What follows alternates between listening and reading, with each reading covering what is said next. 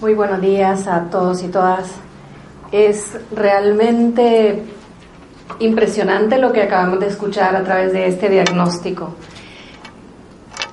Para mí se podría resumir en dos palabras quizás.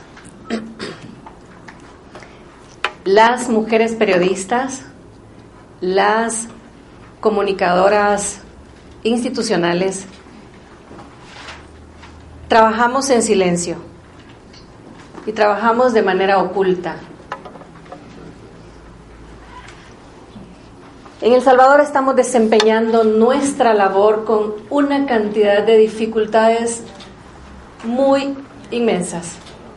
Y esa es nuestra realidad. A las comunicadoras que están acá, a las periodistas que están acá, les digo, realmente somos mujeres valientes. Somos mujeres que enfrentamos todos los días situaciones difíciles y vamos caminando de esa manera invisibilizadas porque ese, ese es el modo en que la sociedad ha naturalizado nuestra situación, invisibilizarla y más grave aún naturalizarla. Es natural que estemos viviendo así y trabajando así en los ambientes que vivimos. Más grave todavía es que, gracias, más grave aún es que nosotros lo aceptemos. Eso es lo más difícil.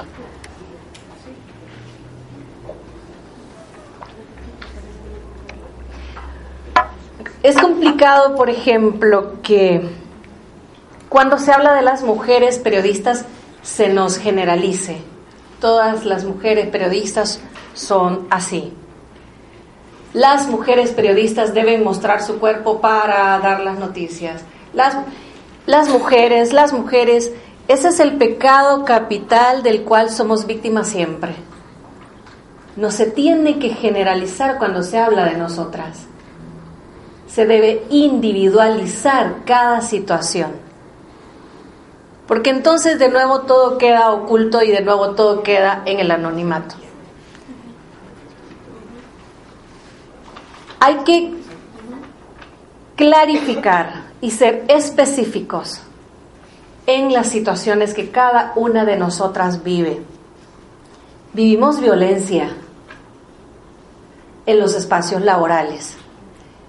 Ya ustedes conocen los datos, no los voy a repetir, y son hallazgos interesantes. Sin embargo, las comunicadoras institucionales que están acá y las periodistas que están acá, no somos datos, no somos cifras, somos vivencia. Es lo que experimentamos, lo sabemos de primera mano. En las coberturas, ¿qué es lo que vivimos? En los espacios de oficina, quien nos acosa. Cuando vamos a la Asamblea Legislativa, eso, ah, no sé qué tanto, ese específicamente no sé qué tanto sea un hallazgo, porque es como un secreto a voces. Eh, funcionarios que se quedan, bueno, se quedan ahí haciendo comentarios y viendo a la periodista que va caminando y no son comentarios honrosos. Pero por ahí comencé diciendo, naturalizamos esas situaciones. Y la sociedad las ha aceptado también. El presente diagnóstico sobre el entorno de trabajo en el que vivimos las periodistas y comunicadoras sociales, porque esa diferencia también es importante los salarios son diferentes en esos dos puestos de trabajo. Los salarios que las periodistas eh, reciben o perciben es un tipo de salario, es un rango mucho menor, y es, ese dato del diagnóstico es interesante, al que las comunicadoras institucionales. Ahí hay que también tomar nota. Las periodistas Pocas veces en este país, a diferencia, por ejemplo, de México, pero en este país Pocas veces por denunciar nos convertimos en noticia. Ese es el problema más grave para nosotras. No denunciamos, aceptamos, callamos y cedemos. Ahora, ¿eso nos vuelve culpables? Por supuesto que no. Lo que sucede es que la sociedad nos lleva hacia eso, nos presiona. Les voy a hablar de un caso del año que recién pasó.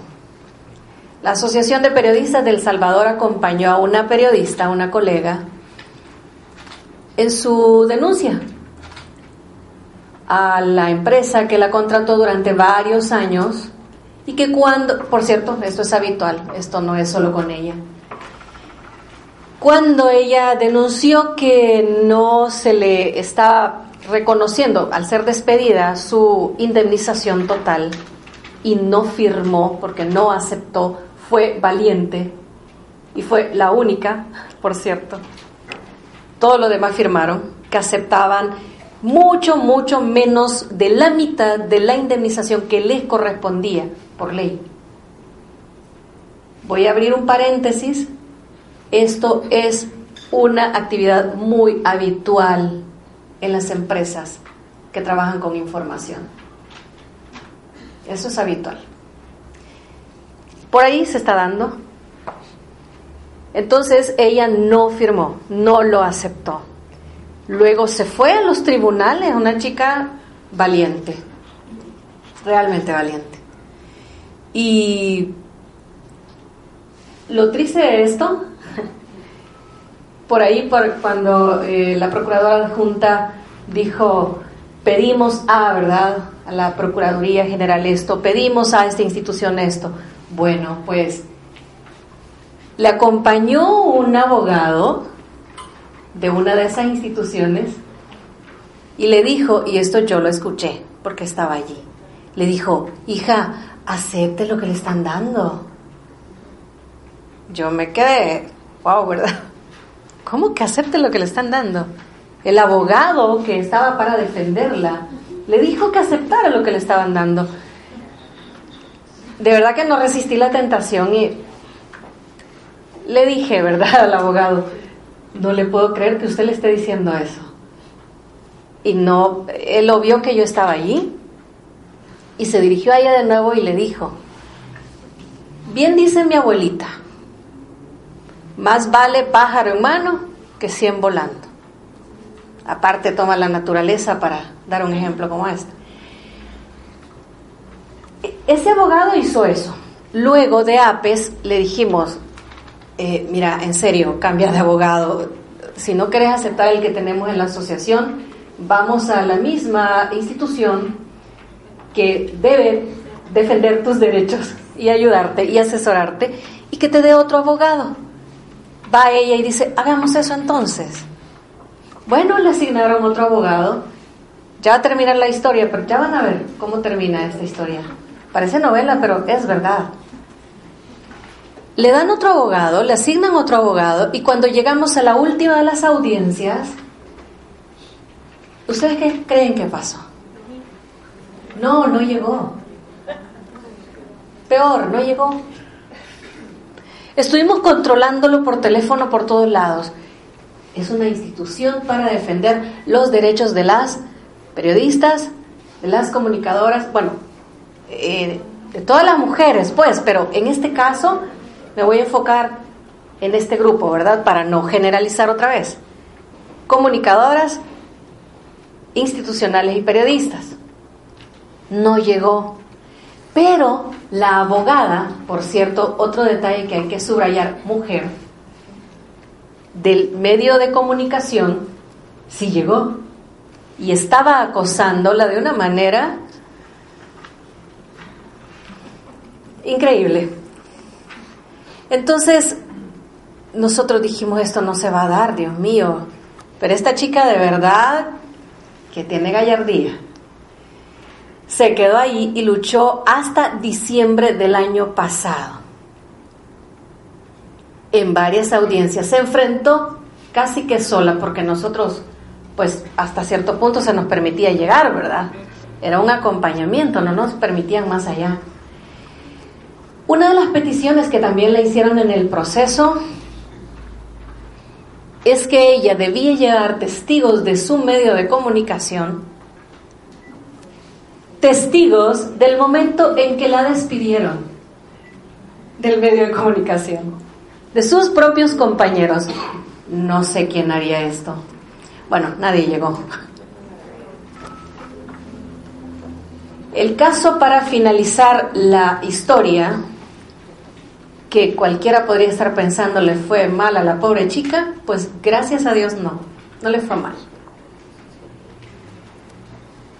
Primero, el medio de comunicación, que no es un pequeño medio de comunicación, es muy grande y muy fuerte, y con cobertura en todo el país, y con pues lo, para no decirles el nombre, digamos que no voy a, si les digo, hay un término que ustedes rapidito sabrían, pero no lo voy a hacer. Tiene, si fuera radio, serían repetidoras en todo el país, pero no, era radio. Entonces, para despistar un poquito, ¿verdad? Perdón.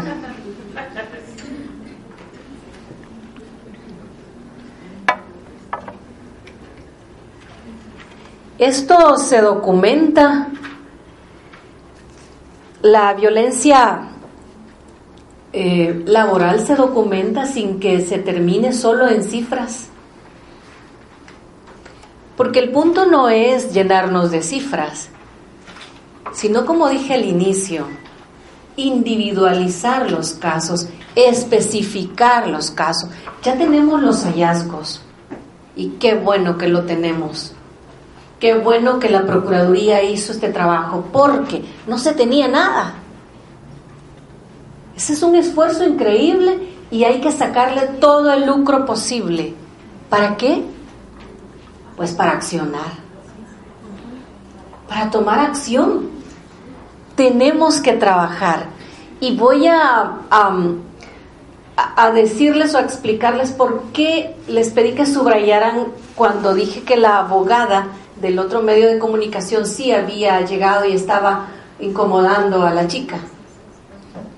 Estaba acosándola bastante. Creo que es tiempo de trabajar con un término que con mucho respeto he escuchado a las feministas de este país. Ese término llamado sororidad. Cuesta pronunciarlo, pero realmente hay que trabajar así. No podemos entre mujeres, acá hay hombres. Y siempre se habla del machismo y de, todo lo que la cultura nos ha hecho daño con, con ese germen, ¿verdad? Pero también las mujeres debemos trabajar con ese término que me cuesta decir, sororidad. Hay que ser aliadas. Hay que ser amigas. Hay que ser empáticas hay que ser solidarias. Esa es la mejor manera en que le vamos a enseñar a los hombres cómo tratarnos. No estropeándonos nosotras entre nosotras. Es la lección más grande que le vamos a enseñar a la sociedad entera. Ahora, ¿cómo se explican los abusos que se dan a nivel laboral y que se han ido maquillando de una manera bonita, porque los abusos suelen maquillarse y se suelen pintar bien bonito. No, que las mujeres son coquetas por naturaleza. Y esas frases que la sociedad acepta. Es que las mujeres así son, así les gusta. Eso no es cierto. Eso no es cierto piropos groseros, frases muy hirientes. No maquillemos la violencia contra las mujeres. Las mujeres periodistas tenemos la suficiente inteligencia para defender nuestro trabajo con el conocimiento, con la capacidad crítica, con la capacidad investigativa con la capacidad argumentativa. No necesitamos recurrir como podría creerse, porque se nos ha estigmatizado así, que nuestros cuerpos son los que venden. Eso no es cierto. Es decir, no permitamos que se, nos estigmatice y no aceptemos y no naturalicemos este tipo de situaciones. Las mujeres periodistas podemos salir adelante y más allá de las cifras, hay situaciones que, bueno, en esta ocasión no, no se pueden ir detallando porque el enfoque es en el entorno de trabajo. Pero hay feminicidios también. Hay mujeres comunicadoras asesinadas. Y no se conoce hasta el momento ningún, ninguna resolución que podamos acá mencionar. esperaríamos que la Fiscalía tenga eso en el proceso, ¿verdad? En eso estamos también desde APES.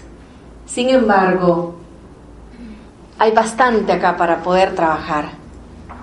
Hay mucha mujer joven que debe darse su valor, conocer su valor, sensibilizarse de sí misma antes.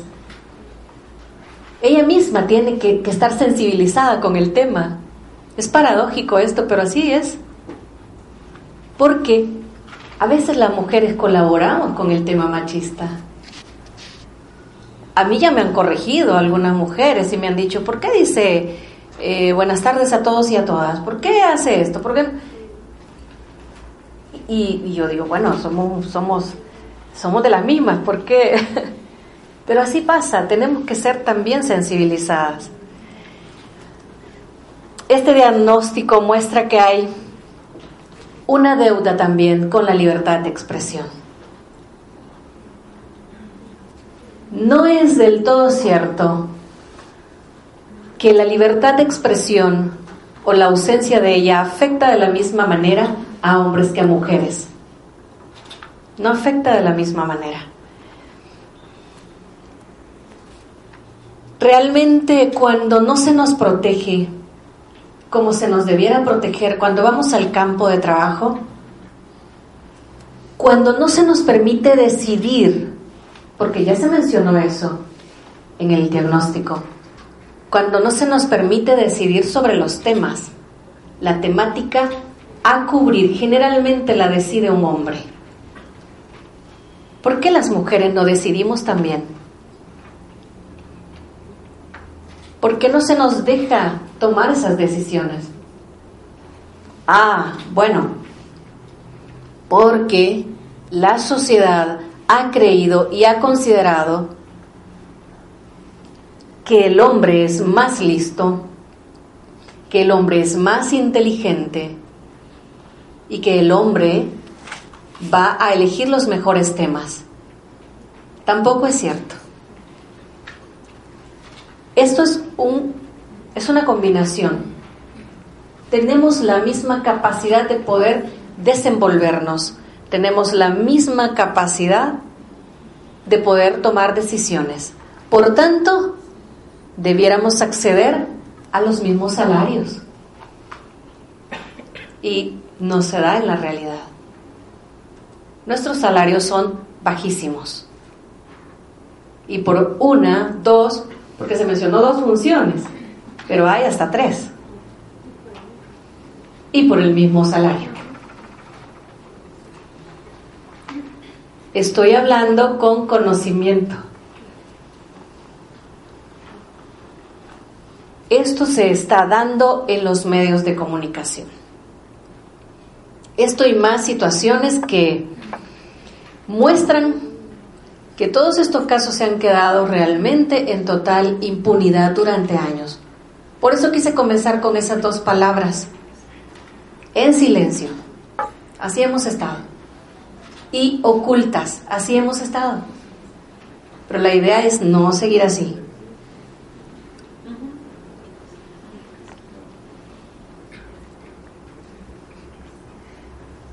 Creo que debo terminar porque tengo, eh, y creo que es notorio, una dificultad para hablar. Sin embargo, no me quiero perder la oportunidad de decirles que la chica periodista que luchó por sus derechos, porque le reconocieran su indemnización completa cuando solo le daban menos de la mitad, más tarde, porque fue un proceso largo, créanme, más tarde le dijeron, bueno, la mitad entonces de la indemnización. Y dijo que no. La primera sorprendida era yo, ¿verdad? Al fin una valiente, así. Debemos replicarnos y replicarnos y replicarnos. Hasta que haya muchas historias iguales. Luego le dijeron, se lo vamos a dar en 12 meses. Y ella dijo, no. Es que ustedes no tienen idea cuántas veces acompañamos a esa chica. Y dijo que no. Y nosotros ahí, no. Qué bueno que diga que no. Al final negociaron y le, ya, ya como estaba como cansándose la gente, ¿verdad? Y bueno, los primeros que se cansaron fueron los abogados, se cansaron muy rápido. Al final terminó casi que sola. Apes estaba allí, pero no podíamos intervenir, como dije, hasta más de cierto punto. Y le dijimos, luche, por lo menos, porque se lo den en tres pagos, ¿verdad? Sí, pero, la, pero no en doce, por Dios. Ese es un tipo de asesinato, debiera clasificarse así también. Ese es un tipo de muerte lenta. Bueno, diciembre. Resolvió a favor de esta chica periodista. Si menciono el nombre, capaz que la estigmatizan más, aparte no tengo su permiso, y podrían de repente ya no contratarle en ningún lado. Cuidado con esas prácticas abusivas contra nosotras. Esta práctica se da, ¿saben por qué? Si esta chica aceptaba su indemnización, tenía la benevolencia del medio de comunicación y en cinco meses, cuatro, tres quizá, la recontrataban. ¡Wow! ¡Qué, qué bendición! La recontrataban. Esa es una práctica habitual. Eso no es novedoso.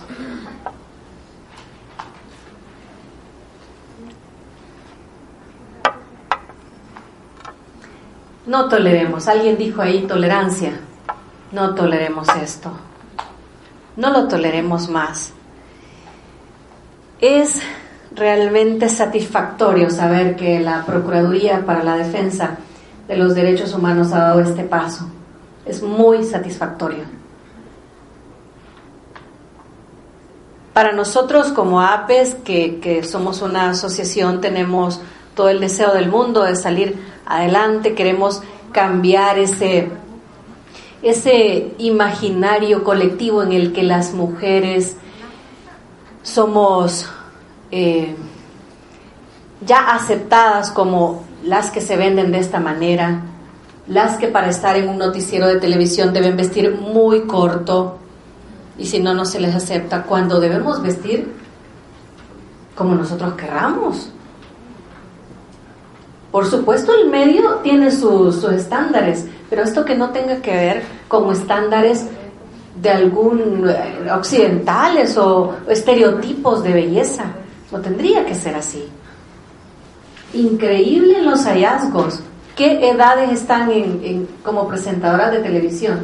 ¿Qué pasa con nosotras las viejitas? ¿Nuestras arrugas nos hacen menos inteligentes? ¿Qué pasa con nosotras las chaparras? ¿O con nosotras las gorditas? Son estereotipos. Y se nos ha metido ahí adentro a la fuerza no queremos. No es cierto que nos guste. No es cierto. Increíble que en radio donde el rostro no aparece, bueno, hoy con las redes sociales sí, ¿verdad? Pero Como en el radio no aparecen los rostros, entonces sí hay mayorcitas ahí. Curioso, ¿no les parece? Más increíble aún, como en el medio eh, digital y el impreso, solo aparece el nombre, entonces ahí puede haber hasta ancianitas, no hay problema. Bellas. Estereotipos. Somos presas de estereotipos. Esa es la dura realidad. Y hay otra. Todavía está dando un poquito más mi garganta. Hay otra dura realidad y es la ausencia de castigo. Podríamos decir, hay que ayudar a la víctima, hay que socorrer, hay que ampararle, hay que acompañarle, sí, pero también debe haber un debe haber penalización para quien agrede, para quien violenta. Pero como no se da. Entonces, como la ausencia de castigo es una constante historia de Centroamérica, ya nadie pide que se castigue al culpable. Por ejemplo, los empresarios que están haciendo esto con las periodistas, obligándolas a firmar por parte de, sus indemnizaciones, o mire, venga, se lo vamos a dar por sustito su, su indemnización, por 100 sustos, ¿verdad? Es que fíjese que mi pobre empresa está en quiebra. Son prósperas, eso no es cierto. Son prósperas. Las mujeres periodistas y las comunicadoras institucionales merecemos condiciones dignas para trabajar. Ya se habló, el, el diagnóstico está muy bien elaborado. Condiciones dignas cuando estemos en estado de maternidad. Conozco más casos, ustedes estarían asustadas, asustados si les contara lo que sucedió con una compañera en estado de embarazo. Así. Vaya a hacer esta prueba, esta investigación, tráigala y me da me da la investigación, yo la reviso. Usted ya está aceptada. Se va la mujer embarazada.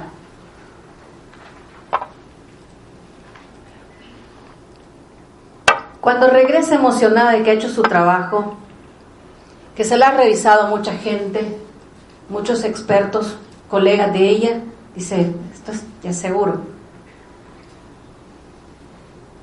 Le habían pedido hasta sus documentos. Eh, había época lluviosa, la finca El Espino, específicamente. Y así se puso una bota de hule y fue a hacer periodismo de investigación. Cuando regresa, un colega, un colega suyo, un hombre, estaba en su puesto. Y le quitan su trabajo. Así, de la nada. Y en estado de embarazo.